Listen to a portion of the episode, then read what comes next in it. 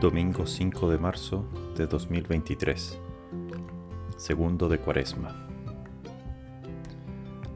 Del Santo Evangelio según San Mateo. En aquel tiempo Jesús tomó consigo a Pedro, a Santiago y a Juan, el hermano de éste, y los hizo subir a solas con él a un monte elevado.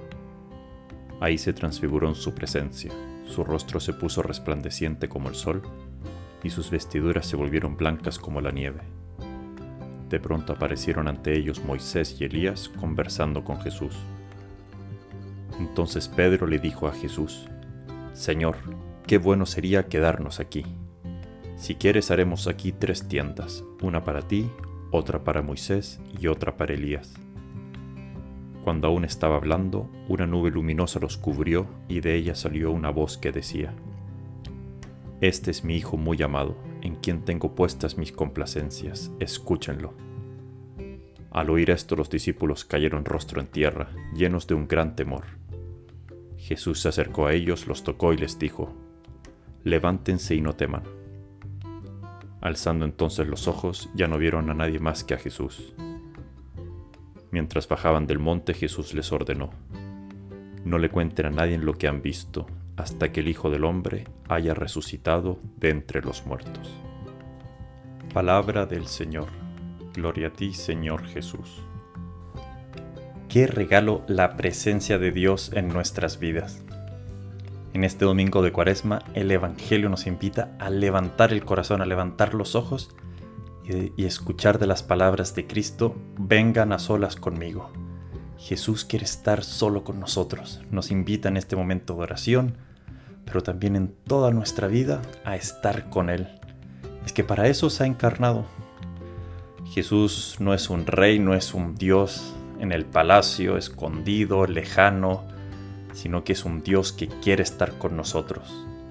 Uno de los títulos que tiene Jesús es el Emanuel, y Emanuel significa traducido Dios con nosotros. Ese es el verdadero rostro de Dios, un Dios cercano, un Dios cuyo rostro es Jesús. Y en este Evangelio nos muestra cómo tomó a Pedro, Santiago y Juan y se les mostró cómo Él es, se les transfiguró y quiere estar con ellos. Así también te invita a ti, a mí, hoy a estar con Él.